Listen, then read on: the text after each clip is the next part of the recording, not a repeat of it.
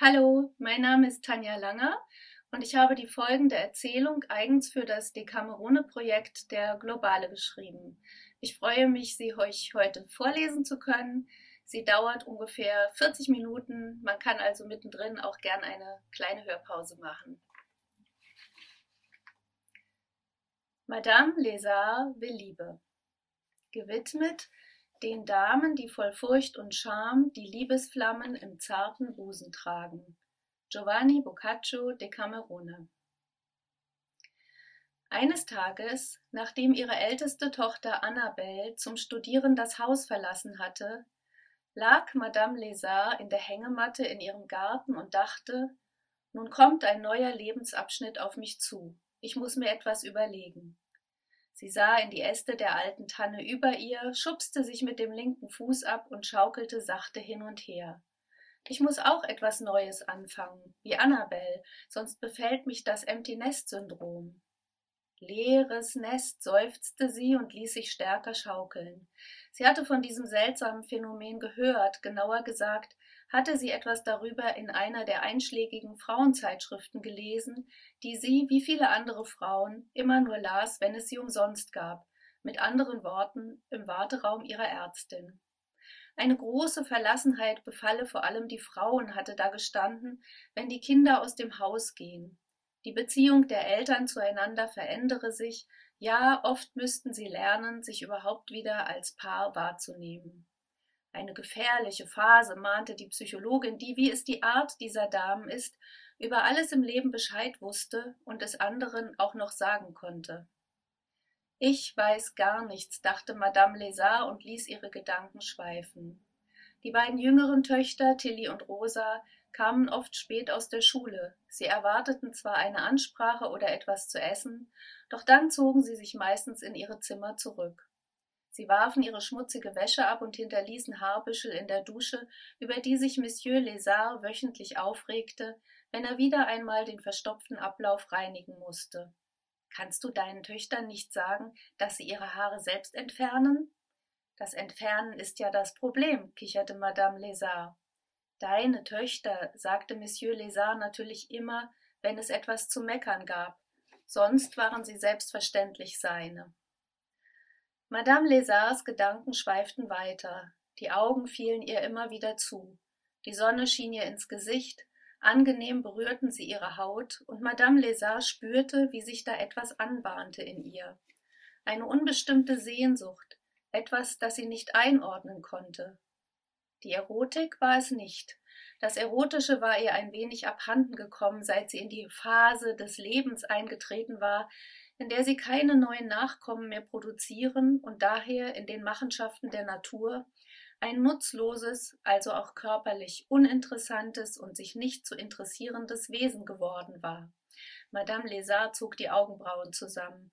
Ein unangenehmer Gedanke, dachte sie, ein dummer, überflüssiger, nicht weiterführender Gedanke.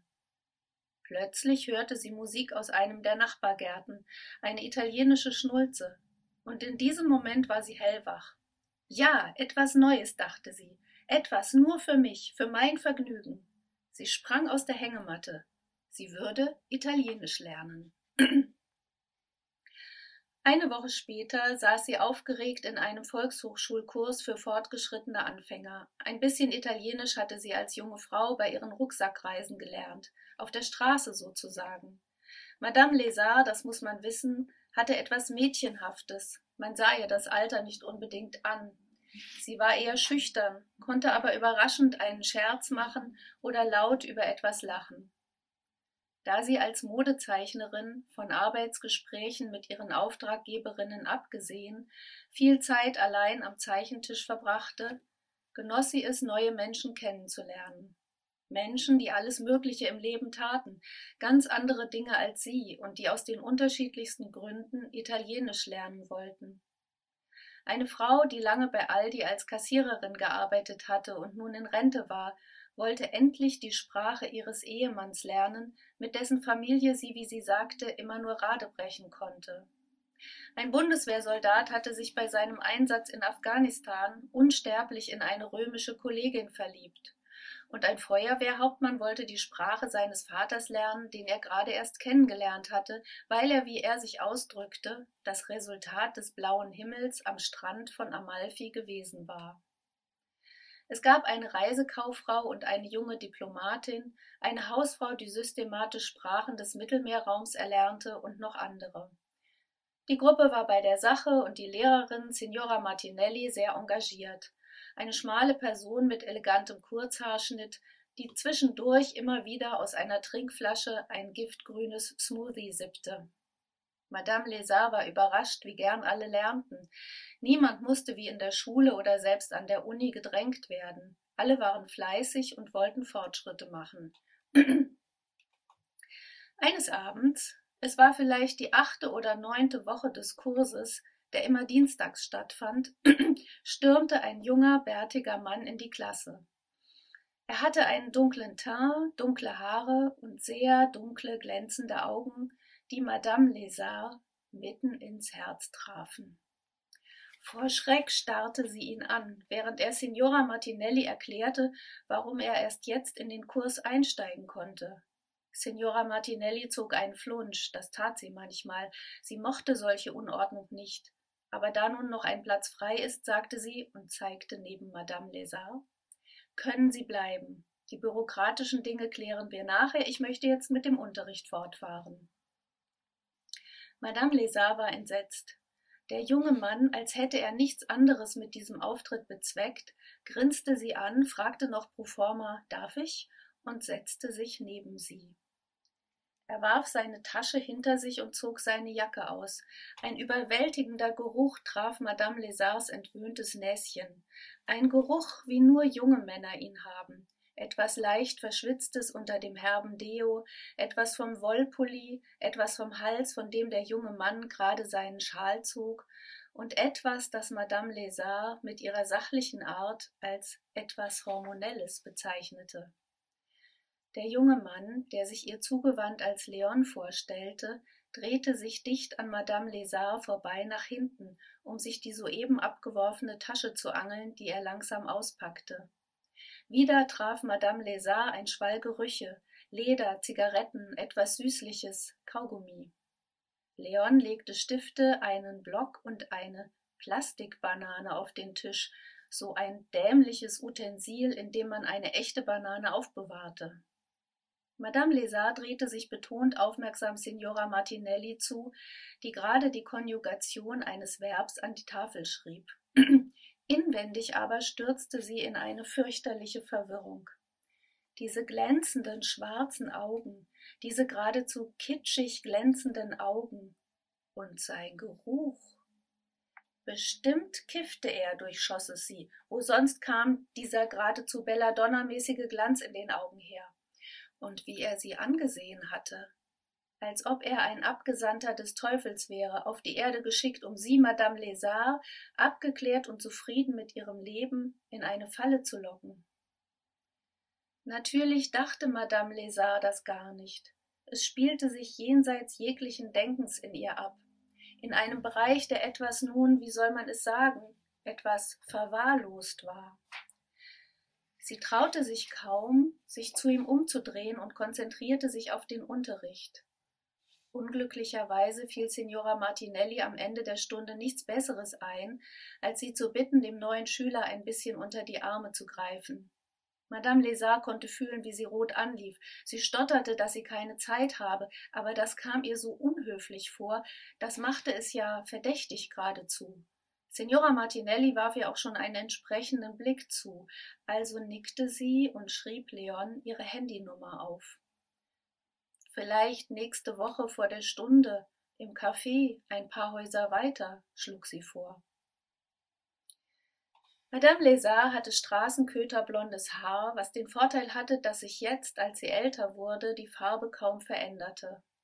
Sie war, wie man es früher im Märchen genannt hätte, einäugig, wobei man sich unter einer einäugigen Frau meistens eine beunruhigend hässliche Person vorstellte, die an der Stelle des nicht vorhandenen Auges eine Narbe hatte. Madame Lézards Augen hingegen strahlten beide in einem changierenden Grau-Türkis, je nach Lichteinfall, in dem winzige goldene Fleckchen tanzten. geradezu so, als schaute man in ein fantastisches, von keinem Müll verseuchtes Meer. Das sagte jedenfalls Leon, als sie sich zu ihrem ersten Lerntermin trafen. Madame Lesat errötete wieder, doch offenbar fand der junge Mann an ihren Augen ebenso Gefallen wie sie an seinen. Sie sagte ihm nicht, dass sie, seit sie als neunjähriges Mädchen von einem Baum gefallen und auf den harten Boden der Straße geknallt war, eine Verletzung der Netzhaut hatte. Sie erfasste die Welt sehr klar, nur manchmal fiel es ihr schwer, etwas oder jemanden zu fokussieren. Sie bekam dann einen leichten Silberblick. Seit kurzer Zeit brauchte sie zum Lesen und Nähen auch eine Brille. Selbst ihre Brille lobte Leon. Sie trafen sich nicht nur einmal, sondern fast jedes Mal vor dem Unterricht und steckten im Café die Köpfe zusammen. Sie trank einen Kaffee Crema und er eine Cola. Sie verglichen ihre Hausaufgaben, übten die Aussprache und lachten. Leon sah ihr vollkommen unverblümt in die Augen, auf den Mund und in den Ausschnitt. Madame Lézard machte es zunehmend nervöser, zugleich freute sie sich jede Woche mehr auf den Unterricht. Sie geriet in eine Aufregung, die zu erleben sie für ihr Leben eigentlich schon für ausgeschlossen gehalten hatte. Sie schob sie natürlich beiseite, tat so, als ginge sie vollkommen in ihrem Alltag und im Lernen der neuen Sprache auf. Sie nahm nicht einmal zur Kenntnis, dass auch die anderen Frauen Leon interessiert ansahen. Sie war einfach hingerissen von seiner Schönheit, seinem frechen, zugleich warmherzigen Wesen, unter dessen Oberfläche sie sehr wohl etwas Kompliziertes wahrzunehmen glaubte kompliziert war gar kein Ausdruck.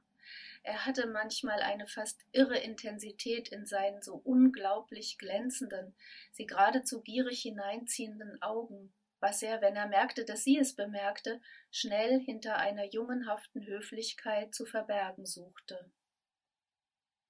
Madame Lézard war lange genug auf der Welt, um zu wissen, was sie da anzog. Die Marmelade vom Sommer schmeckt nicht mehr, die Melonen sind nicht süß, dachte sie. Irgendwann, vor langer Zeit, hatte sie einmal gelesen, dass es nichts Beglückenderes gäbe, als sich dem Schönen zu überlassen. Genauer gesagt, einem schönen Menschen, das war damals gemeint gewesen. Sicher hatte sie es gelesen, als sie sich in Monsieur Lézard verliebt hatte. Monsieur Lézard war ihr zweiter Ehemann. Sie hatten sich beide mit einer so großen Leidenschaft ineinander verliebt, dass sie ihm all die Jahre treu ergeben geblieben war, selbst als sich ihr wildes Ineinander des Anfangs mit den Jahren in eine innige Zärtlichkeit verwandelt hatte.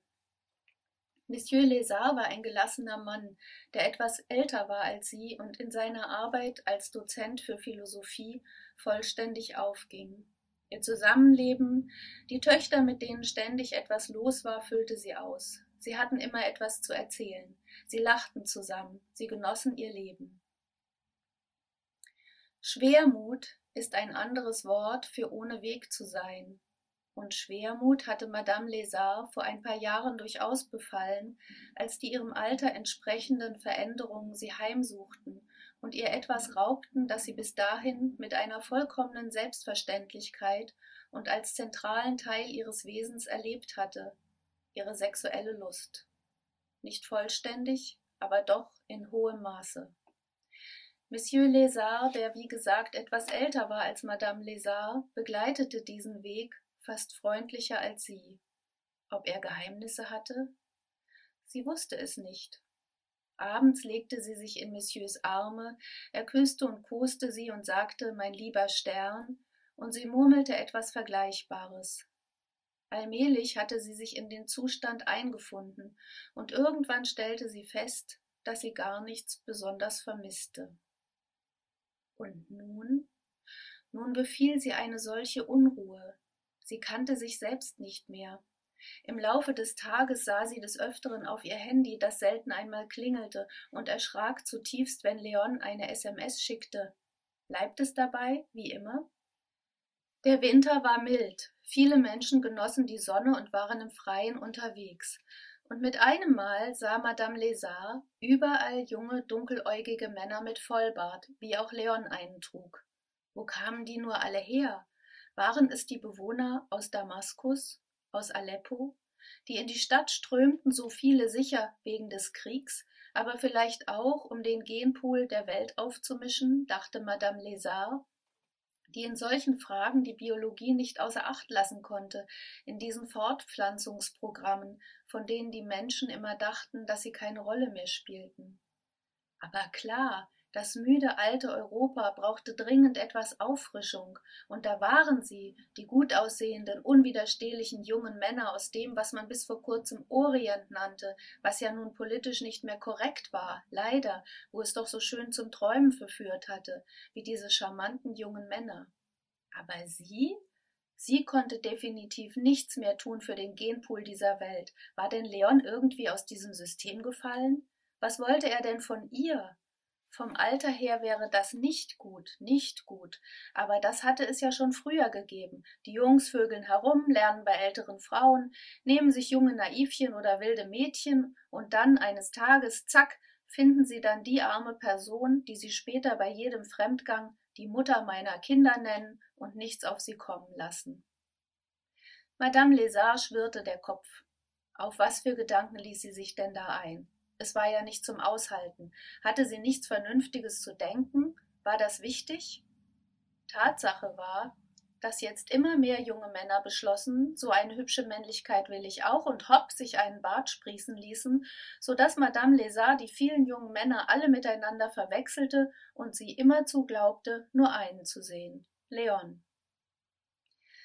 Eines Nachmittags auf dem Weg zum Café vor dem Kurs lief Leon neben ihr durch die Fußgängerzone. Er griff nach ihrer Hand, sagte, wie schön ihr Haar in der Sonne glänze und lachte über ihre Bemerkungen. Komm doch, sagte er zu ihr, komm mit mir in meine Wohnung, ich mache dich glücklich. Sie schüttelte lachend den Kopf. Nein, nein, mein Lieber, ich bin doch viel zu alt für dich. Leon blieb stehen. Es blieb ihr nichts anderes, anderes übrig, als es auch zu tun. Jedes Jahr, das du gelebt hast, macht dich schöner. Madame Lézard wusste nicht, was sie sagen sollte. Er nutzte den Moment und zog sie an sich. Sein Geruch überwältigte sie, doch sie wand ihr Gesicht zur Seite, als er sie auf den Mund küssen wollte. Die trockenen Schleimhäute, die Muschicreme, die Ängste, die Vorstellung, sich auszuziehen, das alles fuhr ihr in die Glieder. Das alles war nicht schlimm mit Monsieur Lézard, der war ja mit ihr älter geworden. Aber mit diesem jungen Kerl? Als sie sich trafen, war es weit weg von Madame Lézards Bewegungsfeld, wo er für eine große Informatikfirma arbeitete und um die Mittagszeit Hunderte von jungen Menschen ausschwärmten, die etwas Ähnliches taten wie er, in Musikfirmen oder Pop-ups oder Start-ups oder sonstigen Läden der Kreativwirtschaft. Inzwischen war es Februar und es roch schon nach Frühling. Alle zog es in die Sonne hinaus, mit ihren Pappbechern Macchiato oder Latte to go. Es war ja noch vor Gretas Zeiten. Diese Sorglosigkeit. Madame Lézard war so aufgeregt, als träfe sie zum ersten Mal einen Mann. Viel aufgeregter, als sie es jemals als junges Mädchen oder junge Frau gewesen wäre, als sie das alles ganz normal fand. Ihre Hand zitterte, als sie den heißen Becher in Empfang nahm, den Leon für sie kaufte. Sie liefen die Straße entlang zum Wasser, die vielen Leute, die ausschwirrten, besetzten die Kaffeetische oder liefen mit ihnen zum Fluss, sie redeten und lachten, und die gute Laune hatte etwas so Ansteckendes, dass Madame Lézard übermütig wurde und Leon anstrahlte und mit ihrer freien Hand seine Hand nahm. Sie liefen am Wasser entlang und setzten sich schließlich auf eine der Betonabgrenzungen am Wegrand. Zum ersten Mal saßen sie so dicht beieinander, dass Madame Lézard seinen gespannten Körper spürte. Das Wasser glitzerte. Leon beugte sich zu ihr. Er sagte etwas, das sie nur halb verstand, und plötzlich störte sie etwas an seiner Nase. Nicht, weil ein wenig Popel darin zu sehen war, sondern die Kürze der Nasenflügel, der gerade Nasenrücken, die etwas gestutzte Form. Sie war ihr nie so aufgefallen wie jetzt im Sonnenlicht, das jede kleine Unebenheit der Haut erbarmungslos zeigte. Die jugendlichen Mitesser, die er offenbar immer noch hatte, das müde von irgendwelchen Clubnächten, sie konnte es nicht sagen. Oder war es eine Schutzmaßnahme, dass sie sich an solchen Kleinigkeiten störte? Sie war verwirrt. Sie fühlte sich zu Leon hingezogen. Sie musste nur in seine Augen sehen, und schon befiel sie dieses sonderbare Gefühl, dass alles sie nach unten zog, wie eine überdimensionierte Schwerkraft, und dass alles in ihrem Körper in Aufruhr geriet, eine Aufruhr, die sich nur beruhigen würde, wenn sie ihr nachgab und sich endlich küssen ließ. In diesem Moment schob Leon seine Hand unter ihre Lederjacke und fasste ohne Umschweife an ihre Brust. Sag mal, spinnst du? entfuhr es ihr. Sie wehrte seine Hand entschieden ab. Lass das bitte. Er grinste. Gerade lief eine ältere Frau mit Kopftuch und ihrer vielleicht zwanzigjährigen Tochter vorbei. Beide starrten sie an, und er griff ihr, die seine Mutter sein könnte, an den Busen, noch dazu, ohne sie zuvor zu küssen? Was? Leon zuckte zurück, ließ sich aber nicht wirklich schrecken. Er lachte. So schüchtern, Madame Lézard? Er fühlte sich überlegen. Madame Lézard war zwar schüchtern, aber nicht blind. Sie war ja nur schüchtern, weil sie aus der Übung und von ihren eigenen erotischen Regungen überrumpelt war, aber nicht, weil sie kopflos und ohne Willen und wer weiß, was noch war, was der junge Mann sich offenbar einbildete. Leon, sagte sie, so geht das nicht. Du spielst, sagte er und legte den Arm um ihre Schultern. Ich mag das. Sie roch den billigen Kaffee, Nikotin und irgendwo darunter seinen Körper. Sie rührte sich nicht. Ja, dachte sie, so denken es die jungen Menschen, so dachten sie es schon, als sie jung war. Sie kapierten es einfach nicht, sie lebten in einer anderen Welt, so war es zu zahlreichen Missverständnissen gekommen, schon immer. Er nahm den Arm wieder fort. Entschuldige, dann lass doch ein paar Schritte laufen. Die romantische Stimmung war hin. Leon musste zurück zu seiner Arbeit und Madame Lézard nach Hause. Er begleitete sie zur U-Bahn. Auf dem Weg löste sich die Anspannung und sie redeten über das schöne Wetter, die vielen Leute, die unterwegs waren, seine Firma, in der er sich nur halb wohl fühlte, weil ihn die Arbeit nicht ausfüllte und die Kollegen so wenig interessiert waren aneinander. In der Woche danach bekam sie wieder die SMS, bleibt es dabei, und so saßen sie wieder im Café zusammen, etwas zurückhaltender als sonst. Ohne dass sie fragte, fing Leon an, über seinen Vater zu reden, ein Italiener. Er sei ein kleiner Ladenbesitzer, den die Leute nicht immer nett behandelten. Das sind echte Rassisten, sagte er. Sein Bruder habe deswegen psychische Probleme, zumal seine Mutter auch nur eine halbe Deutsche gewesen sei und halb eine Polin. Nur seine kleine Schwester sei die Hoffnung der Familie. Die Wut der Ausgeschlossenheit stieg Leon in die Augen, in die Röte seines Gesichts, die Härte seiner Worte. Sie traute sich nicht einmal zu fragen, weshalb er sagte, die Mutter sei es gewesen. Gerade auf diese Wut, diese Verdüsterung aber reagierte sie heftig. Auf den ersten Blick, ohne Worte, das war es gewesen, von Anfang an, noch lange bevor sie etwas über ihn oder seine Geschichte erfuhr. Sie hatte sich immer von solchen Menschen angezogen gefühlt. Etwas an ihnen zog sie unwiderstehlich an. Die ungefilterte Art, wie alles aus ihm herausgeschleudert kam, die Verzweiflung, das Verlangen, die Lebenslust und der Lebensekel.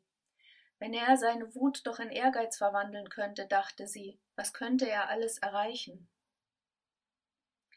Man hat gut Wissen, hatte ein alter Freund von Madame Lézard immer gesagt, ein Psychoanalytiker, die Menschen leben eben nicht nach der Vernunft. Und so sprang Madame Lézard ihren ganzen Überlegungen zum Trotz sofort aus dem Haus, als Leon an einem regnerischen Samstagmittag anrief und vorschlug, sich zu treffen, sich zu sehen, mitten in der Stadt. Voller Vorfreude, in der Madame Lézard alles, aber auch alles an Vorbehalten verdrängte, wartete sie auf einer großen Einkaufsstraße vor einer Buchhandlung. Es nieselte heftig, und wer nicht kam, war Leon. Sie schickte eine SMS, keine Antwort.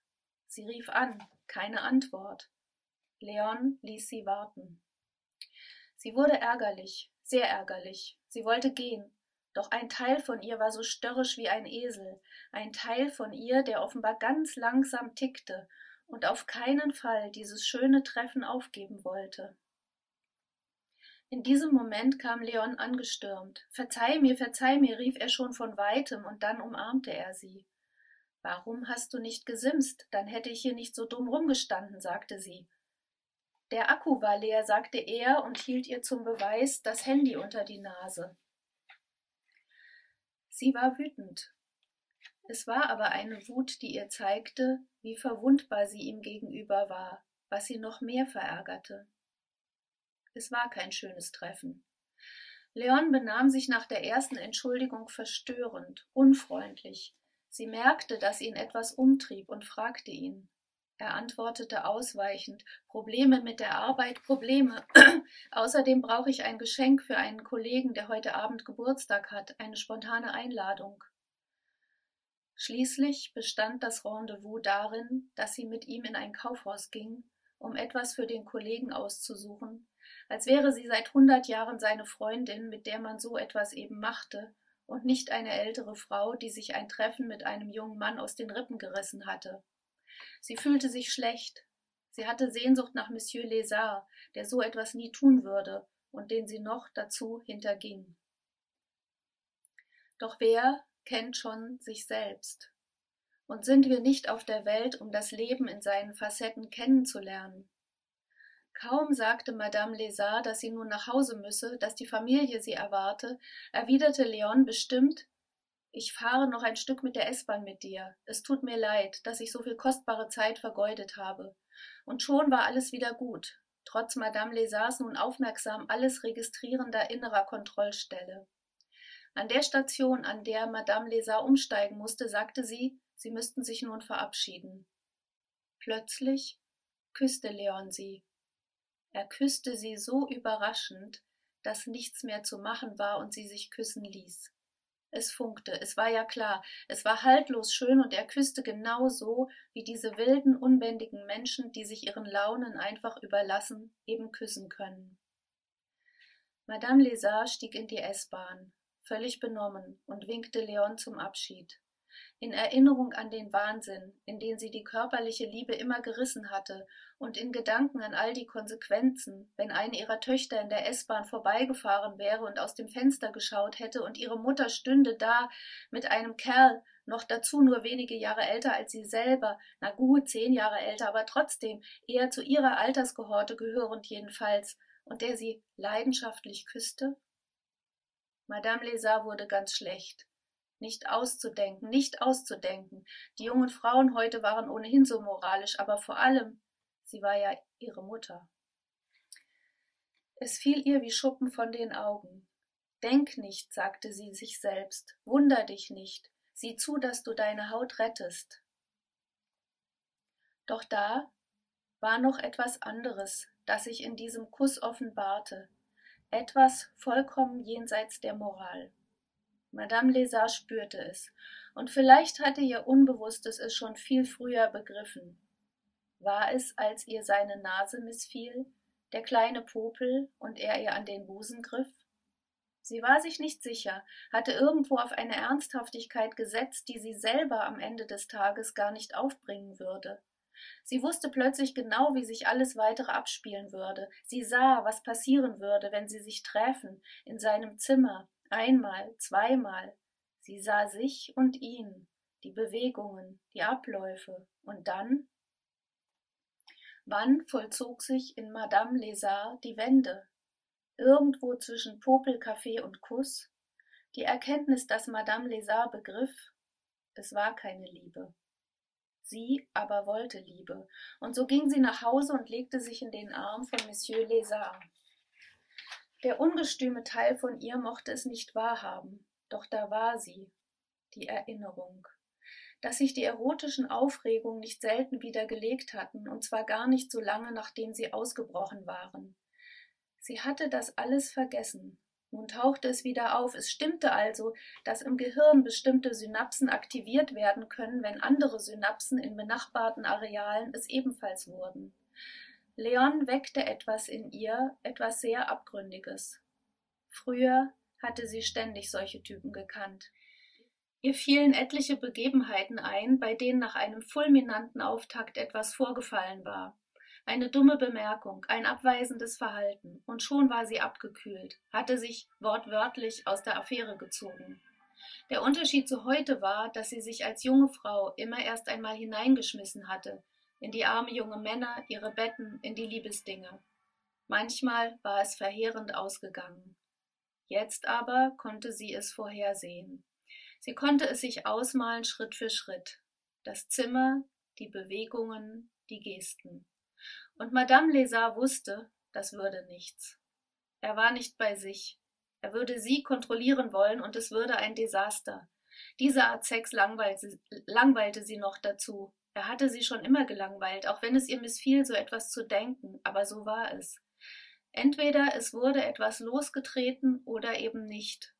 Und Leon unterschätzte sie vollkommen, aber sie selbst hatte sich auch unterschätzt, nur weil sie mit dem Erotischen nicht mehr so viel zu tun gehabt hatte in der letzten Zeit. Sie hatte es für einen Moment einfach vergessen, was sie wusste, trockene Schleimhäute hin, Östrogensalbe her. Wer spielte also mit wem? Es mag ja etwas altmodisch klingen, sagte sie zu sich selbst, während sie einen Faden abschnitt und auffädelte, aber vielleicht warte ich einfach noch ein bisschen, wie sich diese Wallungen entwickeln. Leon rief sie an. Er wollte sie in sein Zimmer in seiner WG locken. Sie weigerte sich. Er verstand es nicht. Er ließ seine Stimme in allen Registern klingen. Im Unterricht saß sie neben ihm wie auf Kohlen. Sie musste an sich halten, ihn nicht anzufassen. Manchmal griff sie nach seinem Bleistift. Er grinste. Durch einen Zufall lief Madame Lézard in der Woche darauf hinter zwei Mitschülerinnen her, die sich über Leon unterhielten. Doch, doch, sagte die eine, Elsie, ich habe ihn gesehen, letzten Samstag. Sie war mindestens zwanzig Jahre älter als er. Kann sein, ich glaube, Signor, Signora Martinelli meinte auch so etwas, dass er eine sehr viel ältere Frau zur Freundin hat, gab Carina zurück. Naja, das passt ja, sagte Elsie. Das ist so der Typ Milf. Milf, was soll das denn sein? Kennst du nicht? Das heißt Mother I'd like to fuck. Das sagen jüngere Männer, die auf Ältere stehen. Elsie fing an, laut zu lachen, während Madame Lesat ihren Ohren nicht traute. Das ist das Pendant zu Dilf, brüllte Elsie, die es offenbar außerordentlich komisch fand. Daddy, I'd like to fuck. Madame Lesat wäre beinahe stehen geblieben, mitten in der Fußgängerzone, aber es zog sie weiter hinter den beiden her. Mit einer älteren Frau? Es schüttelte sie innerlich. Wer sollte das sein? Und sie selber? Sie war doch keine ältere Frau? Eine Milf?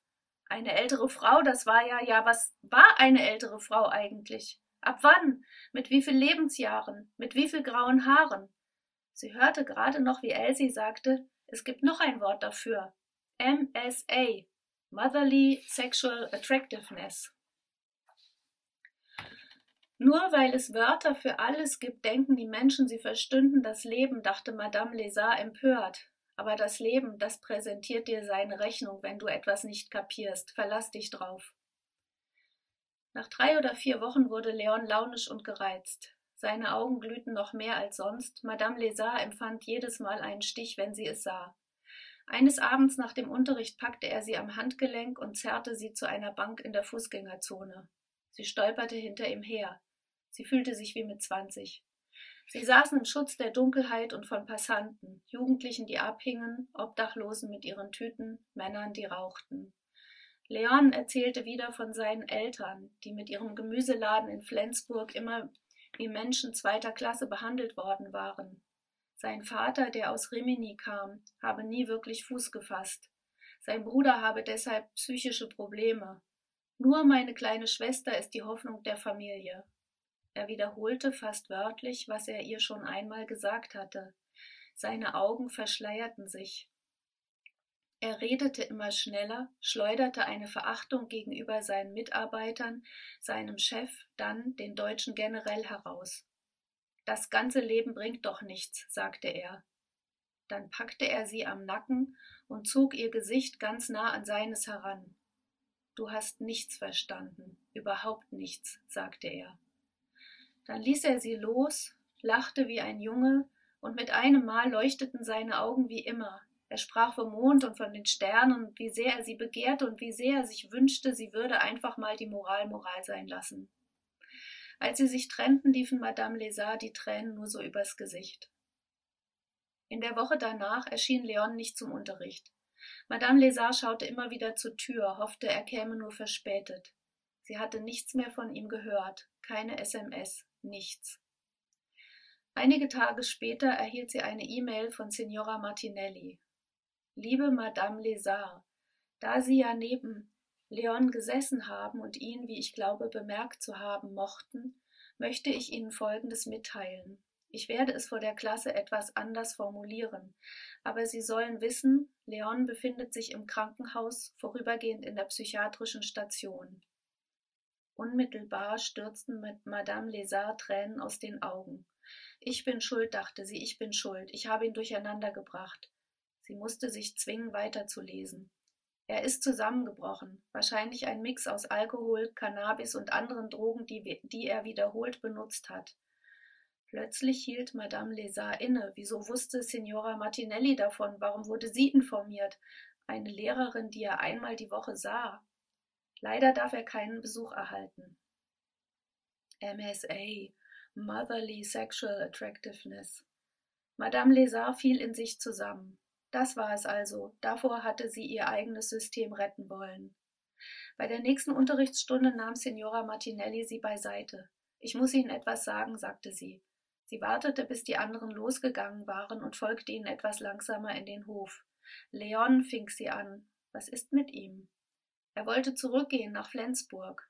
Aber ich war einmal im Krankenhaus. Er hatte mir geschrieben. Er hat offenbar keine guten Freunde hier. Jedenfalls, die Wahrheit ist, er hatte bereits mehrere Selbstmordversuche unternommen. Er nur weil es Wörter für alles gibt, denken die Menschen, sie verstünden das Leben, dachte Madame Lézard. Aber das Leben, das präsentiert dir seine Rechnung, wenn du etwas nicht kapierst. Verlass dich drauf.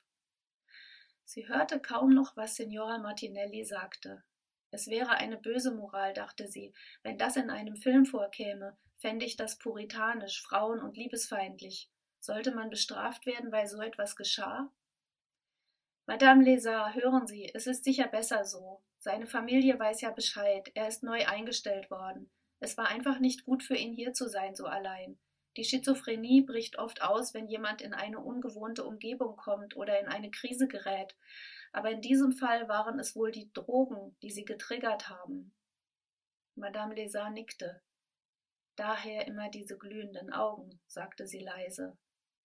Ja, sagte Signora Martinelli und fasste kurz ihren Arm. Daher wohl die glühenden Augen. Jedes Lebensjahr, das du älter wirst. Der Frühling vom März verschwand, es wurde noch einmal frisch im April bis in den Mai hinein, und Madame Lézard ging ihren Aufgaben nach. Manchmal aber, auf eine fast zerstreute, flüchtige Weise, dachte sie an Leon wie er sie angesehen hatte beim Lernen im Café, während sie ihre Vokabeln wiederholte, Modelle zeichnete, Stoffe zuschnitt oder Knöpfe mit der Hand annähte, hatte sie ja genügend Zeit. Vielen Dank.